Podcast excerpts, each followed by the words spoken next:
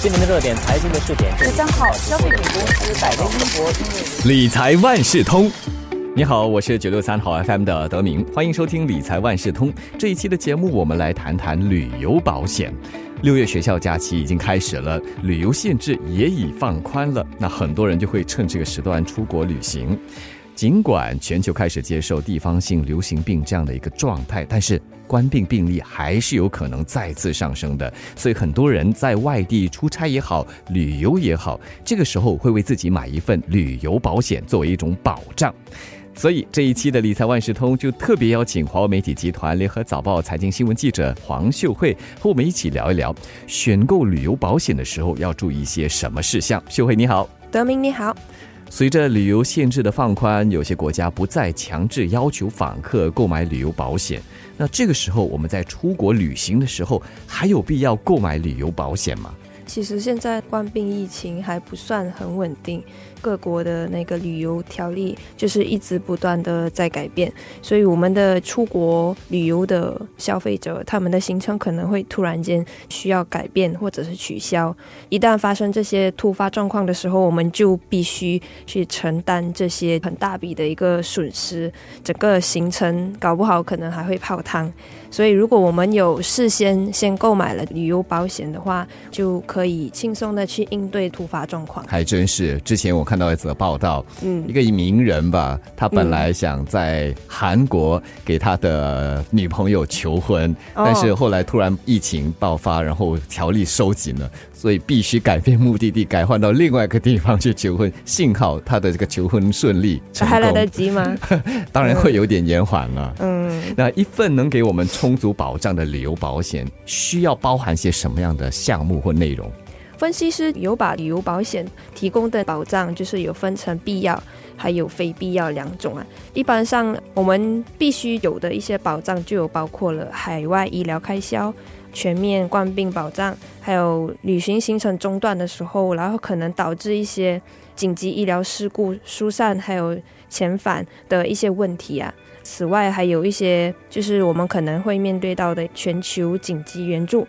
至于一些可能没有那么需要的保障呢，就是你可以另外考虑的一些保障，就是有包括个人物品被偷或者是损坏，行李可能不见，或者是你的行程可能耽误了。然后还有一个就是信用卡被盗用吧。嗯，跟冠病疫情有关的呢？呃，如果是跟冠病疫情有关的话，有不少保险公司都有推出加强版的冠病保障其中的保障就有包括了启程前推迟或者是取消你的旅游计划，或者是在旅行的时候呢，会有一些额外的住院费啊、海外隔离费啊，然后还有就是有些人可能他们旅行后确诊。需要住院之类的保障，所以听得出这个冠病疫情所带来的不确定因素就更多了，对吗？嗯，是在购买这类有冠病保障的旅游保险的时候，又要注意些什么？首先，我们要注意的就是我们购买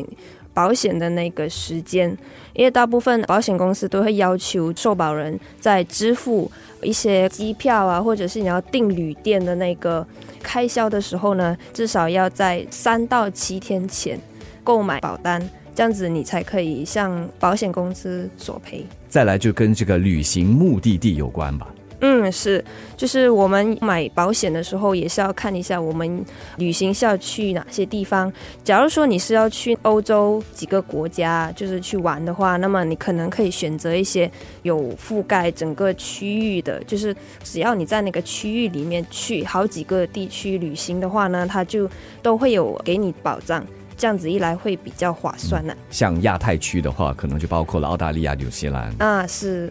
然后一般上保险公司会按你的旅行的地点，然后还有旅行时间，看你去多久来定制保费啊。嗯，可不可以举个例子给大家进一步说明？就是像是如果比较发达的国家的话，他们的医疗设施会比较先进嘛，一般上他们的保费会比较高。然后保险配套的那个价钱方面呢，如果是亚细安的话，可能一个星期平均保费大概有四十二元。那么，如果你是选择全球的配套的话，就是七十亿元。那么，如果一整年来看的话，可能你买一年，就是亚细安的配套，平均的保费大概有两百五十二元。全球的话呢，就可能最高可以去到三百五十九元。出国目的有很多，有些是公干，有些是探亲，有些是旅游。那么，对于不同目的的旅行，要购买的旅游保险有些什么不一样吗？可能你要出国去探险，做一些比较高危险性的啊，就可能比较刺激的活动的话，你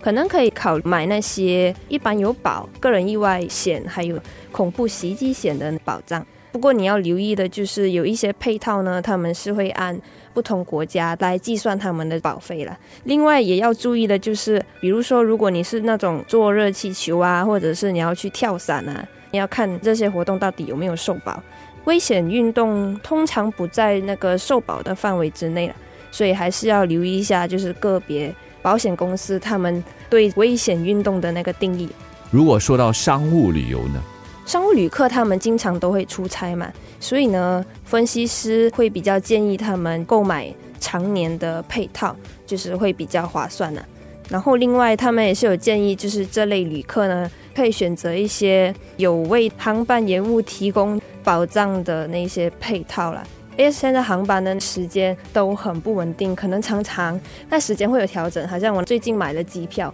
三天后，他就跟我说，那个航班起飞的时间延迟了一个小时。所以呢，对商务旅客来说，他们出去公干时间就是蛮重要的嘛。另外，你也是要查看一下保单是否有保你可能出国后你的个人物品啊。手机啦、电脑啊，这些必备的工具啊，必备就是对商务来说是必备的工具。就如果丢失的话，就是很惨，就是他们没有办法去联络之类的。嗯，因为关闭疫情哈，一家大小很久没有出行了，所以这个时候如果又要扶老携幼出国的话，应该也有他们属于一种家庭旅行保险配套吧？嗯，是。就是一般上，如果他们是有带小孩出门的话呢，他们应该要留意一下保单里面就是有没有门诊啊、意外医疗还有住院保障在内的保单，然后也可以查一下看他们是否有保特定常见疾病，比如说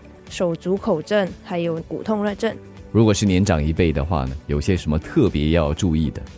呃，年长一辈他们一般上需要留意的就是要确保他们有保他们现有疾病的一个保险，因为年长者他们要给的保费一般上比较高，所以呢，他们的基本医疗开销还有意外险的保费也会更高。嗯。关闭疫情前，有些人频频出国，所以可能他们会买一个长期旅游保险配套，那就不用每出国一次就要购买一次的保险。就如果你打算是那种长期旅行的话，可能可以购买一些里面涵盖医疗还有意外险在内的保单，方便你在旅行的时候啊，要接受治疗或者是可能发生一些意外的话，不用担心索赔的那个问题啊。另外还需要注意的就是，他们的旅游保险一般会分成好几种配套一个就是常年或者是多趟行程的那个保单，一般上这些保单他们的受保的范围就是在一年内无限次数的旅行。可是他们就有规定说，每一趟旅行呢，最长的时间是九十天。那么如果是那种单程的配套的话呢，一般上他们提供最长一百八十二天的旅游保障。嗯，我们说到旅游保险，确实提供了不少的保障，但是还是有些特定情况，又或者是一些特别项目是不受保的，有哪些呢？其实有好几个，如果你是在旅游目的地做违法的事的话，就比如说道路或者是驾驶规则，可能你没有保险公司，可能就是会取消你的索赔啊，就可能不要赔给你。多数保险公司只是为一些没有办法预料到的事件提供保障的所以呢，如果你在购买保单之前，已经知道了当地政府啊已经公布了啊会发生一些自然灾害，或者是会有战乱，就是劝你们不要到那边去旅行。那么如果你是知道了这个消息后还坚持要去旅行的话呢，保险公司就不会赔偿。隐瞒病情也是另外一个保险公司选择不赔偿的原因。嗯，是。如果你隐瞒现有的病症，或者是你忘记通知保险公司的话呢，保险公司可能会拒绝索赔。那么，如果你丢失行李或者是丢失了护照，是因为你自己没有看好你的东西的话，在发生事故过后，你没有在一个合理的时间内通知当局的话，你可能也无法获得赔偿。这一期的理财万事通就给你分享了不少有关在旅游的时候，旅游保险给予你的保障。那么有了保险呢，肯定让你玩得更加安心。理财万事通每期提供你最需要知道的理财与财经知识。如果你想了解更多，可以到早报的 SG 搜索“联合早报财经专栏理财简囊”。我是九六三好 FM 的德明，我们下期再见。